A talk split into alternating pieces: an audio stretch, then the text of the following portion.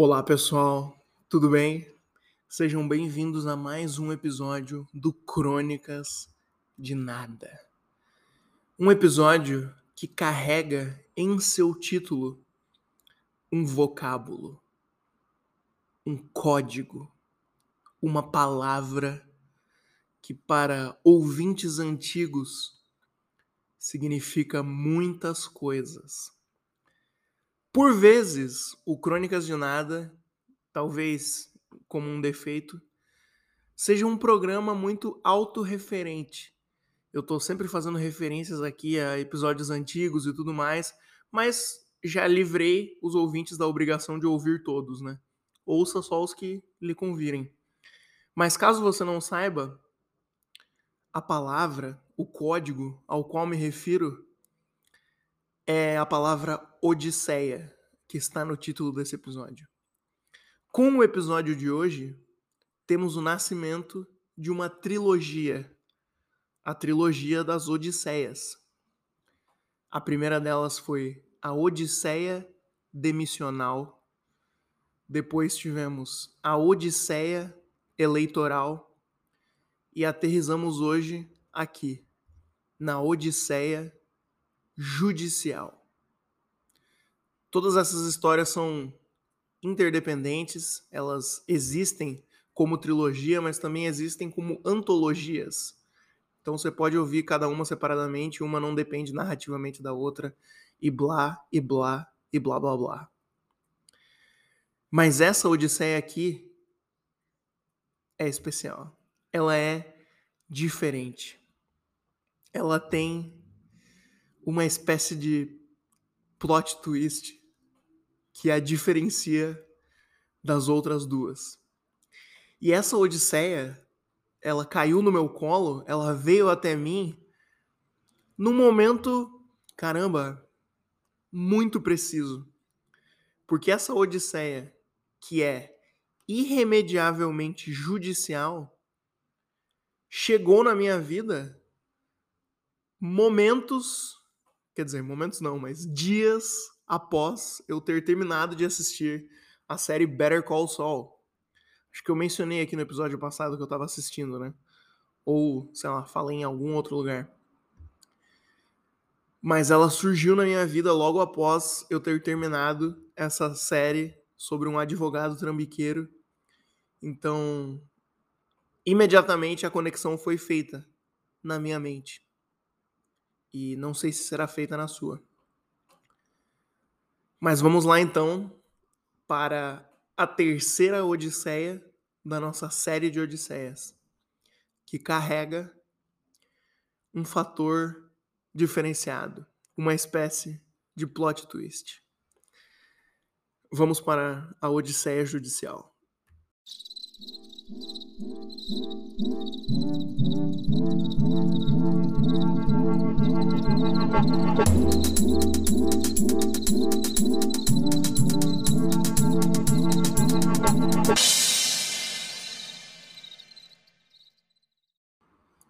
Bom, tudo começa pelo chamado da aventura. Eu estava aqui em mais uma manhã de mansidão corriqueira, vivendo minha vida tranquilamente, quando sou surpreendido por uma zap mensagem. Meu amigo Japa, também conhecido como chefe do departamento jurídico do Crônicas de Nada, me manda um oi no Zap Zap, seguido de quais são os seus planos para hoje à tarde. O Japa sabe disso, mas eu sinto que ele perguntou por educação. Porque ele realmente sabe que eu sou uma pessoa que geralmente não tem planos. Eu tô flutuando pela vida aí e os planos que vêm até mim, eu não faço eles. As coisas simplesmente acontecem. Então eu educadamente respondi: pô, meus planos são incertos. Tem uma tarde de indecisão pela frente. Aí ele falou: tem um convite para te fazer. E na verdade era um convite terceirizado, não era nem um convite dele. Mas ele mandou a seguinte coisa: Ó, preciso que tu seja preposto numa audiência de conciliação aí na cidade de Curitiba. Aí eu falei, caramba, preposto, imediatamente, né? Dada a, a similaridade da primeira sílaba, da primeira e da segunda, né? Eu já. Meu cérebro imediatamente foi engatilhado a pensar em como eu poderia desenvolver uma piada naquele momento que fizesse uma alusão à semelhança da palavra preposto com a palavra prepúcio. Foi a primeira coisa que me veio à mente. A segunda foi perguntar, tá, o que tá acontecendo? Aí ele me explicou que um cara, que é um conhecido dele, que eu conheço também, tinha uma audiência aqui na cidade de Curitiba, só que ele não poderia vir e é isso que é um preposto, é a pessoa que vai representar outra pessoa num, numa audiência, num julgamento, numa coisa. E é isso, um conceito completamente novo para mim. E ele falou que o cara ia me pagar para fazer isso. Me pagar pelo inconveniente, né? De ter que me deslocar da minha casa e lidar com a lei. Bom, eu gosto de ganhar dinheiro, né? Então, imediatamente fiquei inclinado a aceitar a oferta de ser um prepúcio da audiência. E a primeira coisa que eu perguntei foi: tem que ir de calça? Porque, né, eu gosto de viver a minha vida de bermuda e chinelo. Eu só uso calça quando eu sou contratualmente obrigado a usar calça. Ou quando tá muito abismalmente frio, assim. E ele falou, ó, tem que ir de calça, não pode ir na audiência de bermuda e chinelo. Aí, beleza, isso, isso já pesou pro não, né? Ganhar dinheiro pesa pro sim. Ter que ir de calça pesa pro não. Mas aí a próxima pergunta que eu fiz foi a seguinte: Isso é de alguma forma um crime? Tipo, isso é uma coisa que tá no limite da lei, ali no limiar, ou é uma coisa corriqueira? Que porra é essa? Ser preposto na audiência? O cara tá, tá sendo. O cara cometeu um crime, eu vou lá testemunhar? Que porra é essa? E ele falou que não, que essa é a coisa mais normal do mundo. E que, inclusive, tem gente que vive disso.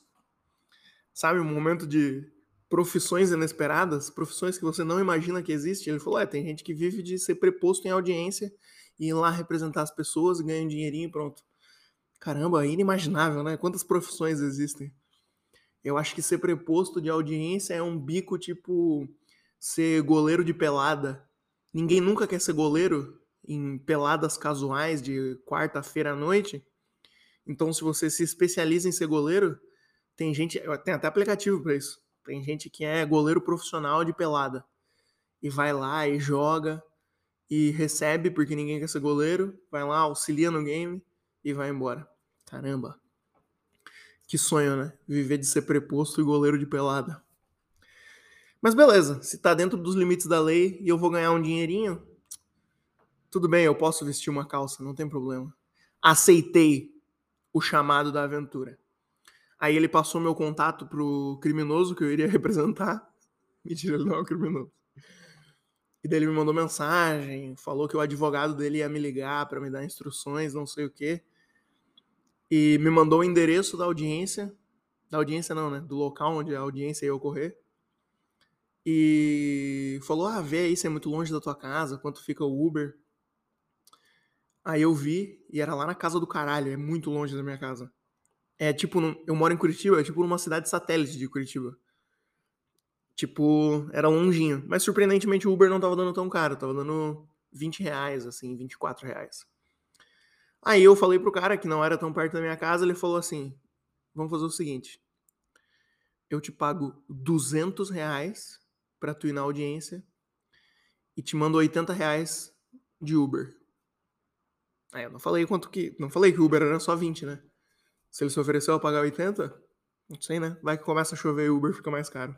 Eu não falei nada. Aceitei. Não, vambora. 280 reais pra ir até lá. Eu vou até lá. e eu vou de calça. Mas mal sabia eu o que estava por vir.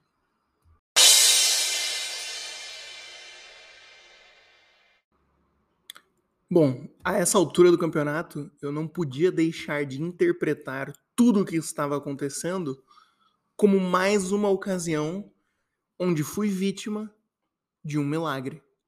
Caralho, ganhar 200 reais do nada só pra ir até ali? Tô dentro. Aí, meio que para comemorar, meio que pra não perder muito tempo fazendo almoço, eu falei pra Júlia pra gente ir almoçar no buffet livre que tem aqui perto de casa.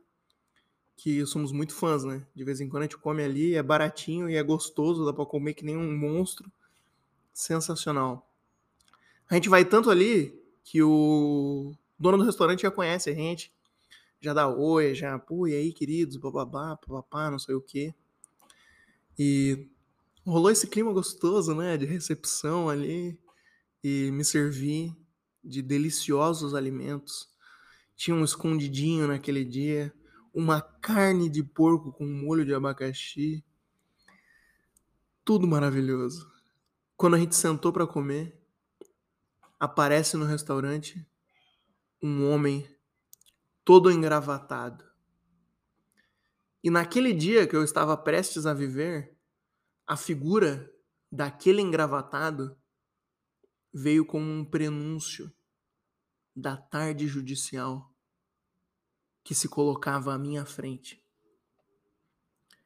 Como que um sinal de perigo,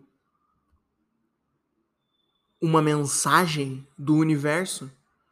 Nunca tem ninguém de gravata naquele restaurante. Mas naquela tarde tinha. Justo na minha tarde judicial. O homem engravatado estava acompanhado de uma mulher e eles se sentaram exatamente na mesa do nosso lado. O dono do restaurante, que eu achei que era simpático comigo, demonstrou ao engravatado uma simpatia que nunca foi dirigida à minha pessoa. Uma simpatia ímpar. Era muita vontade de agradar aquele engravatado. E cresceu dentro de mim naquele momento uma raiva pelos engravatados. Porque eu novamente me transformei no santo patrono da inveja. Porque o dono do restaurante chamou o engravatado pelo nome. Chamou pelo nome, Ricardo. E aí, Ricardo, tudo bem? O de sempre? Sim, o de sempre além das opções que estavam no buffet, trouxeram na mesa do Ricardo uma cumbuquinha com batata frita e não tinha batata frita no buffet. Só tinha lá dentro para as marmitas. Mas foi trazida uma cumbuquinha de batata frita para o Ricardo e quatro ovos. Dois com a gema dura e dois com a gema mole. E formou-se ali na mesa do Ricardo engravatado, um banquete, um verdadeiro banquete. E o dono do restaurante perguntando se estava tudo certo, se estava gostoso, se estava tudo bem. E o Ricardo só. Tá ótimo, obrigado. Filho da puta. Saímos do restaurante, sem sermos chamados pelo nome. O dono do restaurante não faz ideia de como eu me chamo. Mas aquele sentimento ficou dentro de mim a raiva do engravatado. E eu voltei para casa para me preparar para minha audiência. Até cogitei de gravata, mas me acalmei, pensei melhor e desisti. Fiquei jogado no sofá até dar a hora de ir para a audiência, com aquele sentimento de estar repleto de comida, completamente cheio só aguardando qual seria o meu destino. E eu não imaginava o que estava por vir.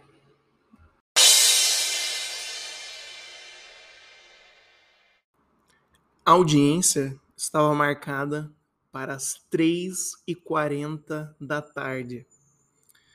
Quando eram mais ou menos 2h40, eu levantei do sofá, que era o berço esplêndido onde eu repousava um almoço astronômico de proporções colossais e pensei, bom, agora são 15 para as 3, eu tenho que estar lá às 3h40. O Uber, pelo visto, demora de 25 minutos a meia hora para chegar até lá. Vou no banheiro cagar. Numa boa, numa nice. Ah, eu não expliquei para vocês o que eu tinha que fazer na audiência, né? É, a essa altura também eu tava esperando a ligação do advogado, que o advogado ia me ligar para me dar detalhes sórdidos, mas basicamente o que me foi adiantado foi o seguinte: tu vai lá na audiência e a única coisa que tu tem que falar é que tu não aceita nenhum acordo. Recuso propostas, não aceito acordos. Vamos recapitular os horários. Eram 2h50, mais ou menos. Eu estava sentado no banheiro da minha casa, cagando. E o advogado ainda não tinha me ligado. E o réu, que eu estava indo representar, ainda não tinha me feito o Pix de 200 reais. Porque ele tinha pedido o meu Pix e ele falou: Ó, oh, vou te mandar 200 e depois eu te mando o do Uber. Aí eu mandei mensagem pro meu amigo assim, ó. O meu amigo Japa, né? Que foi quem me botou nessa confusão. Falei o seguinte pra ele, ó. Se esse vagabundo não me fizer o Pix nos próximos 10 minutos, vou desligar a internet do meu celular, não vou atender ninguém vou até a audiência e vou aceitar o acordo. Mexeu comigo? Se fudeu. Vai ser assim. Mas isso não aconteceu. Ele me fez o Pix de 200 reais por nada. E quando eu tava terminando de cagar, a Júlia gritou do quarto: Meu Deus, não era três horas a audiência, tu vai se atrasar. Falei, calma, meu amor. É 3h40. Terminei de cagar, pedi Uber. Já era umas 3 e pouquinho. Entrei no Uber, tudo numa nice. Um Uber, caralho, absolutamente simpático. E era um Uber que era uma figura interessante. Ele era um carioca naturalizado curitibano. E ele me explicou que ele teve que. Essa parte é um pouco triste. Eu questionei que ele não tinha muito sotaque de carioca e ele falou que ele se forçou a perder o sotaque porque ele trabalhava com vendas quando ele veio morar em Curitiba. E ele é negro e tinha sotaque de carioca. E ele falou que ninguém confiava nele. E daí ele não conseguia trabalhar direito. Aí ele meio que se forçou a perder o sotaque. Que merda, né? Mas enfim, achei engraçado uma figura do carioca naturalizado curitibano e ele não gosta de praia. Ele me confessou isso. E quando ele morava no Rio, ele torcia pro Flamengo, mas ele mora em Curitiba há 25 anos e ele decidiu torcer pelo Coritiba. E não mais torce pro Flamengo. Falou que inclusive se joga Flamengo e Curitiba, ele torce pro Curitiba. E eventualmente a gente chegou nesse assunto de praia. Eu falei, pô, Rio, né? Praia, foda, maneiro. E ele é, odeio praia minha mulher gosta e eu detesto. Mas ele falou assim: Só que sabe como é, né, cara? Eu gosto de transar. Então, quando a mulher quer ir pra praia, a gente vai pra praia. Porque eu gosto de transar. eu falei: Tá bom, né, cara? Beleza, tudo bem, tudo certo. Meu amigo carioca curitibano. Aí, quando a gente tava ali se divertindo muito, rindo a beça, muito legal, papapá, o advogado me ligou, finalmente. E lembra que eu falei que era basicamente numa cidade satélite aqui perto de Curitiba, né? Então a gente já, tipo, tava numa estrada que, porra, parecia uma BR, assim, tava tudo em reforma. Teve até um trânsitozinho que me deixou minimamente preocupado, mas tinha muito barulho porque tava em obra e a gente tava ali numa via que era tipo uma BR, assim. Aí o advogado me ligou. Oh, e aí, João, tudo bem?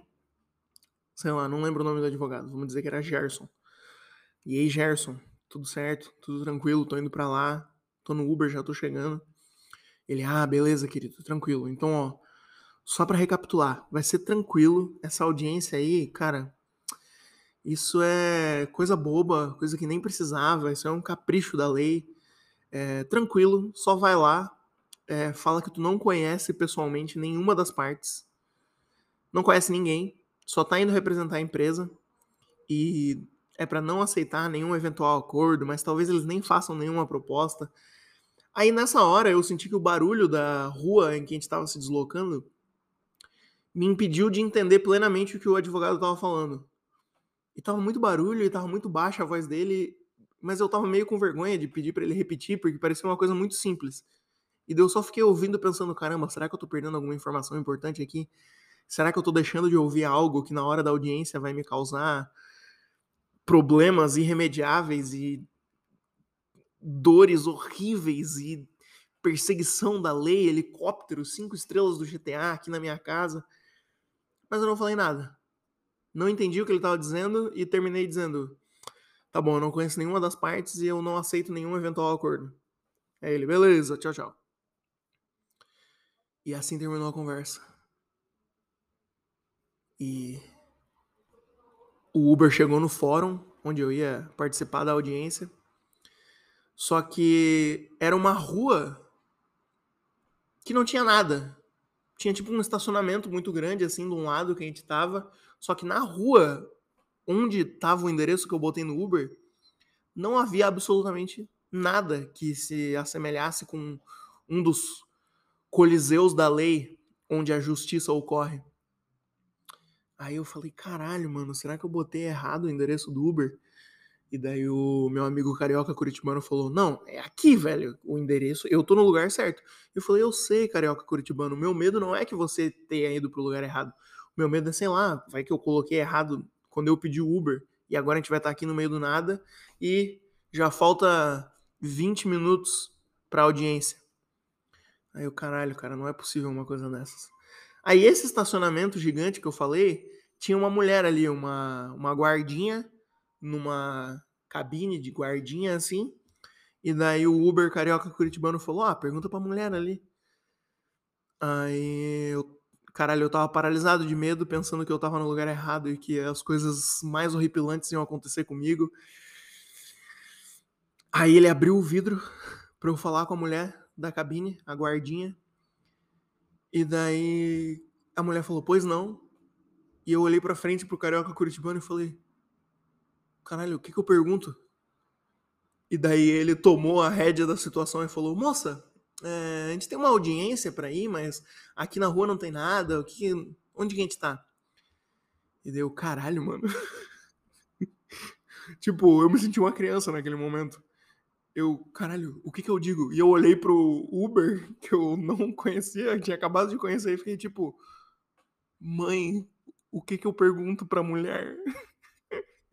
e daí ele falou com ela, me representou enquanto adulto. E ela falou: Ah, não, vocês estão no lugar certo sim. Só que essa aqui é a rua de trás. E sempre dá errado o endereço, não tem problema. É só vocês virarem à direita ali, andarem mais um pouquinho e vocês vão chegar no lugar certo. Caralho! Vitória depois dessa micro vergonha de ter tratado o Uber como a minha mãe, ele me deixou na porta do fórum, nos despedimos calorosamente após uma, uma interação divertidíssima que tivemos. E eu fui deixado à porta do palco da lei, onde eu iria exercer a minha função sagrada de prepúcio judicial. E torno a repetir Mal sabia eu o que estava por vir.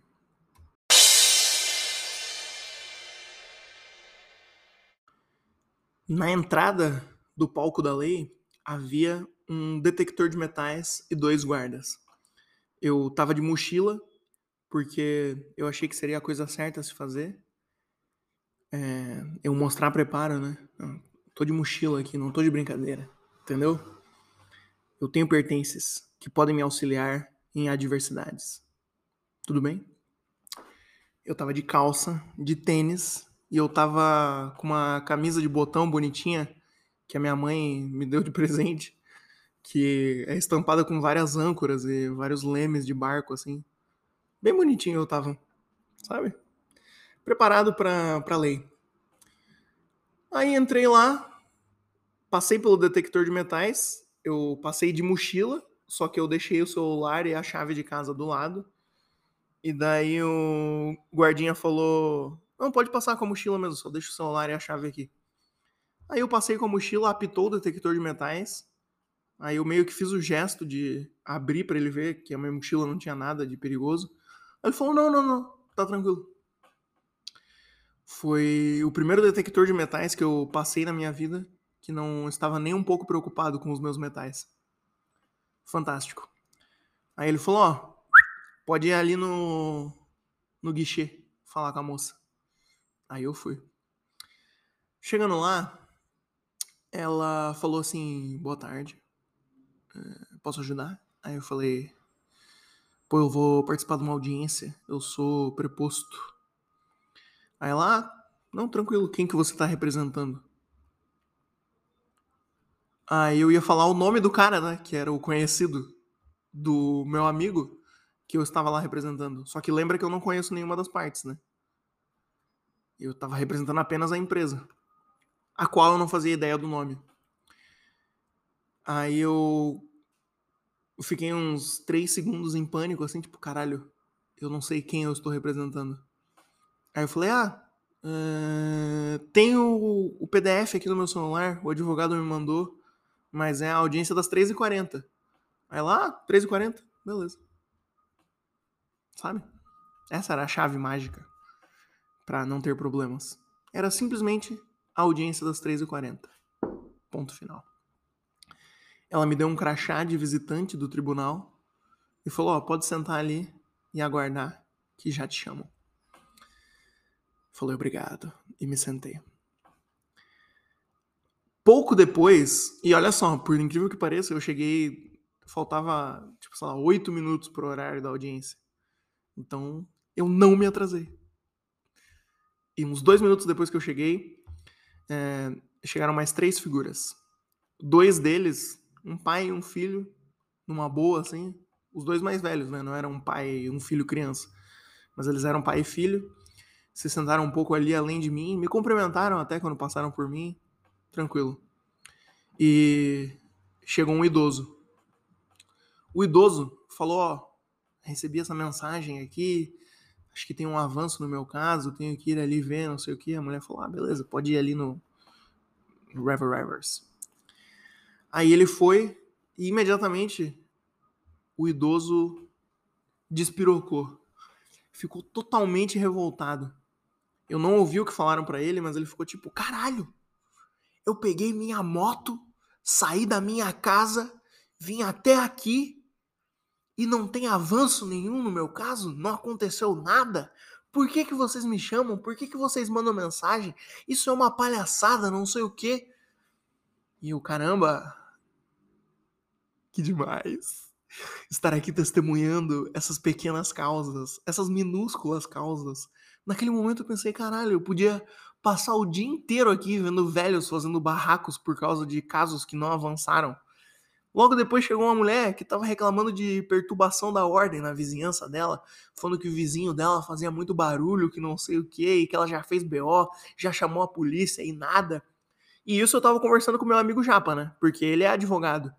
E daí ele falou: ah, é coisa de pequenas causas, o pessoal vai. Porque daí não precisa de advogado para representar, o pessoal vai aí e fica reclamando de qualquer porra mesmo. E caralho, a mulher revoltadíssima lá também, perturbação da vizinhança, meu vizinho fazendo festa, não sei o quê. Minha vontade era olhar no fundo dos olhos daquela mulher e falar: Ô, oh, minha senhora, você está posicionada entre o trópico de Capricórnio e o trópico de Câncer. Ou seja, a senhora está em território tropical as pessoas vão fazer barulho em fevereiro. Isso aqui é Brasil, minha senhora. E não há nenhum tribunal de pequenas causas que seja capaz de reverter essa sentença. Bum! Mas não falei isso, né? Só fiquei sentado aguardando minha audiência. Aí do nada, o cara chama a gente. Audiência das 3h40 E lá fui eu. E quem se dirigiu à audiência eram o pai e o filho, que tinham sentado ali, passado por mim, me cumprimentado, logo antes do velho começar a fazer barraco. Eu falei: caramba! Esses são os meus inimigos? Os meus cordiais inimigos, que até demonstraram certa simpatia por mim agora há pouco. É eles que eu tenho que combater no Coliseu da Justiça? E era. Eram eles. E lá entramos, na sala, para que a lei se fizesse presente e a audiência começasse. E caramba, eu mal sabia o que estava por vir.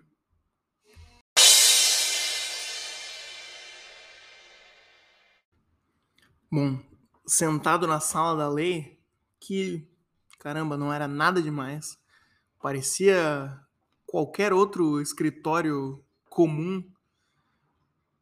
Sabe? Eu tava esperando algo especial, um tribunal onde eu pudesse dar meu show e falar: Eu fui instruído a não aceitar nenhum eventual acordo. E eu, de minha parte, não conheço nenhuma das partes. Ponto final. Caso encerrado. Mas não, era uma salinha normal que tinha uma mesa com um computador e quatro cadeiras. Bom, eu me sentei em uma delas, o pai e filho se sentaram na outra, meus rivais, e o conciliador se sentou na frente do computador para exercer a sua função de jurista.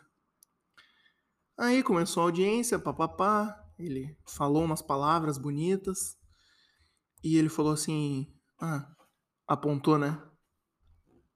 Pro pai e pro filho e falou: Ah, vocês estão representando, bababá. Você apontou para mim. Aí eu falei: Ah, eu estou como preposto. Aí tinha duas empresas e o Detran lá nos autos do que estavam sendo acusados, sei lá, não entendi o que, que era o processo. Ele falou: ah, Você está representando qual empresa? Aí eu não, não fazia a menor ideia de qual empresa eu tava representando. Aí eu lembrei que o advogado tinha falado assim, ó, qualquer coisa que o conciliador perguntar e tu não souber, pode falar que consta na contestação, consta na carta de contestação todas as informações. Aí eu falei isso. Consta na carta de contestação todas as informações. E daí ele falou: ah, é que tem aqui a empresa tal, vamos sei lá, tem a empresa Jefferson Caminhões, tem a empresa Tico Teco Serra, Serralheria. Aí eu olhei no PDF que o advogado tinha me mandado e falei um nome que não era nenhum dos dois nomes que ele tinha acabado de falar. E ele falou: é, é essa empresa que você está representando? Não é a Serraria Tico-Teco e nem a Jefferson Caminhões?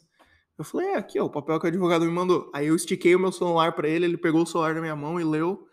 E nessa hora eu já pensando, caralho, o que, que aconteceu? Eu entrei na audiência errada, eu não sei quem eu tô representando, eu tô cometendo aqui uma falsidade ideológica, um crime eleitoral, uma grande presepada aqui, que porra é essa, o que tá acontecendo? Aí ele falou, ah tá, é, o nome é diferente, né? O nome do registro da empresa é esse aqui, mas aqui nos autos conta, sei lá, o nome da fachada da empresa. E deu caralho, mano. Porra, custa botar o mesmo nome no CNPJ e no, na fachada para me poupar essa ansiedade? Aparentemente custa, né? Mas beleza. Aí começou a audiência, papapá. O conciliador olhou para mim e falou assim: você trouxe alguma proposta? Aí eu até me ajeitei na cadeira assim. Falei, chegou minha hora de brilhar, né? Vou falar o que eu vim para falar. E sem papas na língua, hein? Eu falo mesmo. Olha que eu falo, hein? Aí eu olhei no fundo dos olhos do conciliador, bem sério assim. E falei o seguinte: Eu fui instruído a não aceitar nenhum eventual acordo. Ponto final. Aí ele falou, tá bom. E perguntou pro pai e pro filho ali os detalhes do caso e blá blá blá. Aí ele falou: Ah, eu não entendi o que ele falou, mas basicamente ele disse: É, essa audiência que a gente tá fazendo aqui não serve pra porra nenhuma, vai ter que ter uma outra audiência. E daí ele instruiu o pai e o filho a arrumarem um advogado. Detalhe, eu tinha esquecido de falar: o pai e o filho, os dois estavam de boné na audiência. Eles estavam de calça, mas eles foram de boné. Eu falei: caralho, mano, se eu soubesse que podia vir de boné, eu tinha vindo também, né? Que merda. Até reclamei com isso com o meu amigo advogado Japa, que me botou nessa enrascada. Falei, porra, mano, tu nem me avisou que podia ir de boné, os caras estavam de boné. Aí ele falou, na verdade não pode ir de boné. Esse conciliador aí deve ser um tanso. E ele era mesmo. Por quê? Acabou a audiência, não aconteceu nada, absolutamente nada. Foram os 200 reais mais fáceis que eu já ganhei na minha vida. Eu recusei uma proposta que nem foi feita, recusei um acordo que nem existia. Eu tava lá só para cumprir tabela. E daí o conciliador foi escrever a ata da reunião. E daí ele começou, bababá, e eu pensei, pô, ata é um negócio grande, né? Demorado. E ele foi pegando os nossos nomes completos ali para botar na ata da reunião. E nessa hora eu observei que o conciliador que, de novo, era um homem engravatado, igual ao engravatado, que recebeu um tratamento VIP no restaurante que eu adoro, que foi chamado pelo nome, o senhor Ricardo está satisfeito, o senhor Ricardo, os ovos do Ricardo estão no, na temperatura correta? Hein? Hein, Ricardo engravatado? Os seus ovos estão com a gema bem mole? Tá tudo gostoso, senhor Ricardo? E aquele conciliador, filho de uma puta, era mais um engravatado na minha frente. E se eu tava com raiva do Ricardo na hora do almoço porque ele tava recebendo tratamento VIP no restaurante que eu adoro, agora eu tava com raiva da porra do conciliador, que era mais um engravatado na minha vida, incapaz de digitar. Eu juro por Deus, eu observei ele estava digitando a ata da reunião com o indicador da mão direita e o dedo do meio da mão esquerda. E eu só conseguia pensar: meu Deus, o seu filho de uma puta, tu é velho. Tu é velho, tu não fez um curso de datilografia nos anos 80? Seu merda, tu trabalha o dia inteiro na frente do computador e tu não é capaz de usar mais de três dedos de cada mão para digitar a porra da ata de uma porra de uma audiência que não serviu para porra nenhuma, seu vagabundo engravatado de merda. Graças a Deus eu não falei isso em voz alta, né? Aí ele tava lá, digitando a ata da reunião com dois dedos, e eu percebi que ele terminou a ata muito rápido. E quando ele imprimiu a ata pra gente assinar, era uma carta enorme, assim, era um negócio super detalhado, com várias palavras. E eu falei, porra, esse vagabundo não digitou isso aqui agora, com dois dedos na mão. Ele só digitou os nossos nomes. O resto da ata já estava escrito. Sabe? Esses engravatados do direito. Pensa aí, pensa em todos os estudantes de direito que você já viu fazendo posts ridículos no Facebook, usando palavras horripilantes, vocábulos complexos. Lembra? Você conhece, você sabe do que eu estou falando é um caguete muito particular de todo estudante de direito que é achar que escreve bem só porque usa palavras difíceis. Quando esses filhos da puta se formam e vão fazer audiências no meio da tarde que não servem para nada, a não ser para desperdiçar o tempo das pessoas, eles nem escrevem as palavras de merda que eles aprenderam na faculdade. Eles só copiam e colam. E eles podem passar a vida inteira digitando com um dedo de cada mão. Porque tudo que eles fazem é copiar e colar parágrafos que já estão escritos, de roteiros que já estão prontos, para audiências que não vão resolver porra nenhuma. E eu fiquei me perguntando: será que é isso? Esse é o exercício de todas as profissões jurídicas, trabalhar com a lei é simplesmente um grande Ctrl-C, Ctrl-V? Será que se eu tivesse ido de bermuda e boné na audiência, ele teria escrito um parágrafo na ata sobre isso? Alguma atitude que eu tivesse ali seria capaz de fazer aquele homem escrever um parágrafo por conta própria?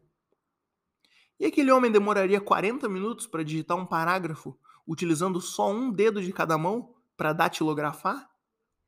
Hein? Não sei. E nem nunca saberei. Porque a audiência acabou em menos de cinco minutos, eu só assinei a ata e fui embora para minha casa. E apesar desse clima de raiva que eu instaurei aqui agora, tô até suado.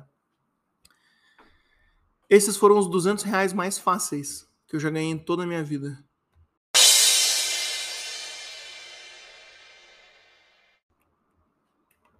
Bom, saí do fórum pela mesma porta, pelo mesmo detector de metais que apitou anteriormente e que não se importou com a presença dos meus metais.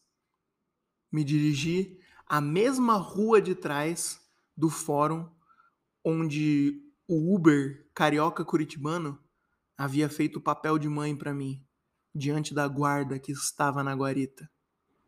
E lá chegando, na mesma rua de trás, após intermináveis 10 minutos tentando conseguir um Uber que me buscasse lá no meio da casa do caralho. Período esse no qual eu fiquei ouvindo todas as pequenas causas que preenchiam de vida aquele fórum morto, onde eu fiquei ponderando: será? Será que eu devo fazer um curso de direito para viver minha vida inteira dando Ctrl C, Ctrl V e ficar aqui me divertindo ouvindo minúsculas causas? Desisti quando o Uber chegou. E esse Uber era um homem descontrolado. Quando eu entrei naquele carro, eu não sabia o que estava por vir. Ele me pilotava, ele me governava de volta à minha casa como se ele estivesse propositalmente tentando bater o carro.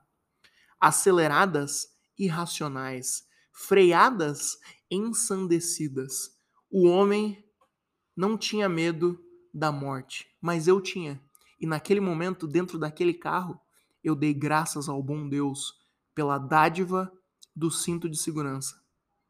E sabe o que aconteceu comigo? Nas mãos daquele motorista descontrolado? Nada. Absolutamente nada. Aquele homem, sem freio e sem pudor de dirigir como um assassino, me deixou na porta da minha casa em segurança. E esse é o verdadeiro tema do episódio de hoje. A primeira e a segunda odisseia desse programa, a odisseia demissional e a odisseia eleitoral, são histórias marcadas pela burrice, pelos imprevistos, pelas tempestades que a vida nos traz. Mas essa história aqui, a odisseia judicial, é rasgada pelo nada. Esse é o grande plot twist da história de hoje. Nada deu errado. Quando eu saí de casa para ir para a audiência, eu até mandei mensagem pro Japa. Falei: "Posso contar o que aconteceu no dia de hoje no Crônicas de Nada?" Ele falou: "Pode, só não dá detalhes." Aí eu falei: Imediatamente estou torcendo para tudo dar errado para que o episódio fique melhor. E ele riu. E sabe o que aconteceu? Nada de errado. Tudo deu certo. Eu não perdi o horário para ir para audiência. Eu não falei nada de errado durante a audiência. Eu não deixei de ouvir nenhuma instrução importante do advogado naquela hora que estava fazendo muito barulho na estrada. Eu não errei o endereço. Eu não tive nenhum problema por não fazer a menor ideia de quem eu estava representando na audiência. Eu não fiquei sem Uber para voltar para casa. Eu não morri no caminho de volta com um Uber que parecia que estava tentando me matar. Nada aconteceu além do script. E eu sei, por inúmeras vezes eu já disse que eu acho metalinguagem coisa de covarde, um recurso de quem não tem uma história melhor para contar. E é exatamente por isso que eu vou usar esse recurso agora. Porque o episódio de hoje, a odisseia de hoje, a minha aventura judicial, ela foi longa, ela foi burocrática e não importa quantas oportunidades de diversão e de diferenciação aparecessem no meu caminho. Tudo correu dentro do script. E assim é o mundo da lei.